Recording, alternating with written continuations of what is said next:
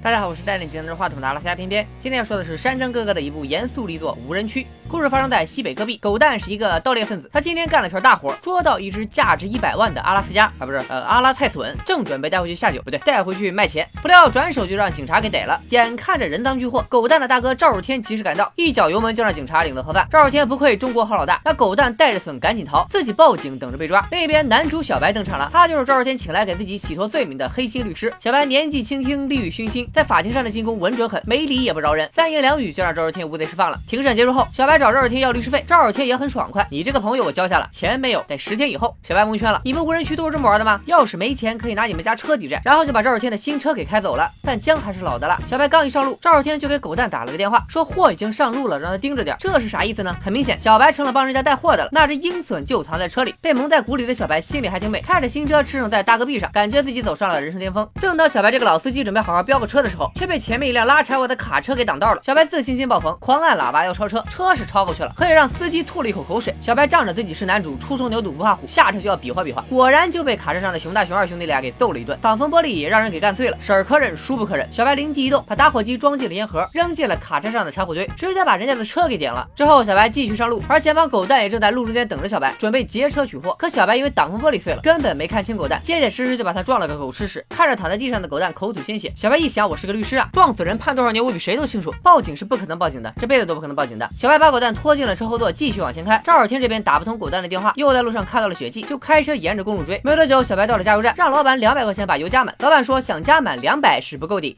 一千五，多少？一千五，我就加个油啊！是吗？一千五，小白又蒙圈了，谁加个油能加一千五啊？啥家庭啊？家里有矿啊？老板说加油附带表演节目，加油三百，看节目一千二，一共一千五，这叫捆绑经营，你不去还不行。没办法，小白只好进了小红屋，看到了接客的舞女。哎，这不是龙小云吗？原来被恐怖分子卖到这里来了。小云见小白长得像药神，一看就是文明人。他说自己是被卖到这里，给加油站老板家的傻儿子当媳妇的，求小白带自己离开这里。但小白被狗蛋的事已经吓得够呛，根本没空搭理小云，只想赶紧开溜。可出门一看，老板还非常贴心的把挡风玻璃给修好了，又讹了小白一千五。离开加油站后，小白把刚加的汽油浇在了狗蛋身上，准备毁尸灭迹。可点火时才想起来，打火机刚才给扔卡车上了。小白只好又回加油站买火机。刚一出门就被熊大熊二一顿胖揍。原来他们就是给加油站送油的。小白刚刚烧车，差点炸死他俩。三人一番恶战后，小白逃过一劫。到了晚上，小白下车透气，突然发现后备箱有动静，打开一看，原来是小云藏在里面。小云算是赖上了小白，二话不说就钻进了车后座，正好发现了一身是血的狗蛋。小白赶紧解释说自己是个律师，还给了小云一张二十万的卡，让他放过自己，千万别去告密。小云看小白哭得这么真诚，真是个好演员，不是真不像个坏人。就在两人人唧唧歪歪生出好感时，狗蛋突然醒了，搞半天之后居然没死。当然了，黄渤这种重量级的演员怎么可能跑来演尸体？也就是说，小白并没有撞死人，这可把他给高兴坏了，脸上笑开了花。但笑着笑着就笑不出来了，因为蛋哥很生气，后果很严重。他把小白和小云叫下了车，打伤了小白的一条腿，还让他往自己身上浇汽油玩自焚。就在小白要变成红烧卤蛋的时候，居然迎来了熊大熊二的一波神助攻。他们也是来找小白报仇的。狗蛋看两人来势汹汹，以为是小白偷偷摇人了，瞬间来了个三杀，把兄弟俩和小白都给干趴下以后，带着小云和鹰隼去了卖鹰的交易地点二道梁子。狗蛋走后，熊大熊二一死一伤，小白腿上也中了枪。他帮熊二包扎完伤口，俩人也化敌为友。接着小白就准备去救小云，刚一上路，又正好遇到了来找鹰隼的赵日天。赵日天得知鹰隼被狗蛋带走了，于是让小白带路，俩人追着狗蛋也去了二道梁子。另一边，狗蛋的车中了埋伏，原来是加油站老板带着他的傻儿子来抓小云回去。两人本想着教训一下狗蛋，没想到人家手里有枪，立马就怂了。狗蛋是手里有枪，心里不慌，嘚瑟的很。你们是干啥的？哎，你拿个破刀咋了？你把我捅一下嘛？这是啥？枪！哎呦，你狠的！你拿个锤子咋了？你头上给我敲一下嘛？锤嘛，来来来！你妈！你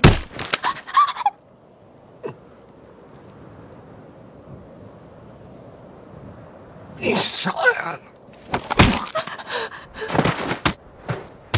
尤老板他儿子是真的傻，所以狗蛋这回也是真的领了便当。尤老板在车里发现了鹰隼，逼小云说出了交易地点后，自己去了二道梁子卖鹰，让儿子带着儿媳妇小云坐红色轿车回家。可两人还没走多远，就遇到了赵少天。赵少天发现鹰隼又被尤老板给顺跑了，这击鼓传花玩的也是溜。俗话说父债子偿，赵少天一生气就把尤老板的儿子给撞死了。撞完之后又打电话报了警，准备让小白顶罪。赵少天先把小白打晕，塞进了车里，又拿了根管子把汽车尾气通到了车内。这是啥意思呢？俗话说学好数理化，走遍天下都不怕。很明显，这 是准备让小白一氧化碳中毒而死。小云在一旁不忍心，偷偷在排气管里放了一个打火机，这又是啥意思呢？咱们待会儿再说。赵少天伪装好现场之后，带着小云继续追杀尤老板，准备抢回鹰隼继续交易。这时镜头一转，天亮了，小白被赶来的警察弄醒。哎，小白为啥没死呢？很明显，因为小白是男主，不是因为那个打火机，火机在排气管里受高温爆炸，正好炸开了通气的管子，救了小白一命。警察准备把小白押回警局，但小白说得赶紧去二道梁子救人。情急之中，小白只好制造车祸逃了出来，带着导航，骑着马就直奔二道梁子。驾驾驾，驾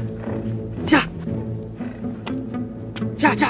尤老板这边带着鹰隼到了二道梁子，可他基本上就是来送人头的。刚一上场就被埋伏在这里的赵少天给收了人头。赵少天拿回了鹰隼，也跟接头人碰上了面。交易之前，他决定先埋了尤老板和小云。这时躲在暗处的小白忍不了了，急中生智就使了一招离间计。他对接头人说，赵少天其实是警方的线人，今天是来带队离宫的。警察马上就到。接头人开始不相信，小白让他去查赵少天车上的通话记录，一查果然是幺幺零。这个通话记录其实就是昨晚赵少天要陷害小白时打的报警电话。趁着赵少天和接头人内斗，小白赶紧把小云刨了出来，然后拿上鹰隼和钱往外跑。赵少天也不愧是反派大 boss，一番厮杀后再次完成双杀，开始开车追小白。这眼看着就要撞死男主全剧终了。这时熊二上场，再次上演神助攻，他开着装满汽油桶的大卡车及时出现，一下就撞飞了赵少天的车。熊二潇洒的下车后，还给小白点了根烟，可话还没说完呢，就被爬出车门的赵少天一枪毙命。眼看着赵少天就要杀死小云，小白再次急中生智，打开笼子放了鹰，还把钱一沓一沓的往火里扔，以此要挟赵少天放了小云。赵少天看着自己的一手好牌被小白搅了个稀烂，彻底炸了。他把小白拉进了副驾驶，当着他的面就要撞死小云。在千钧一发之际，小白再次掏出了打火机，扔进了车后面的汽油桶，卡车爆炸，小云活了下来，而小白和赵少天则在漫天的人民币中同归于尽。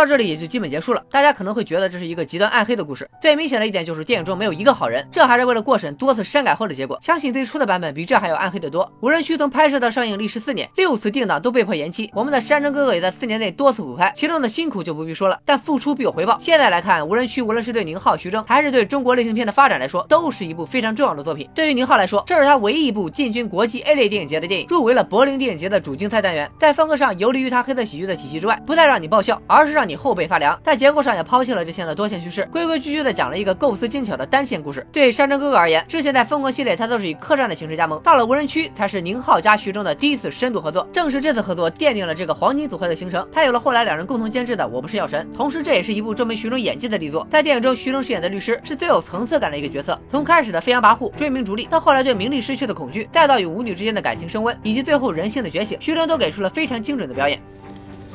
这是我的卡，你拿好。这里面有二十万，密码就是卡号。这卡我不要了，全部都给你。你听到了吗？全部都给你，我什么都不要了。这个车你要的话也拿走，我什么都不要了。你走吧，你走吧，你放过我好吗？你放过我。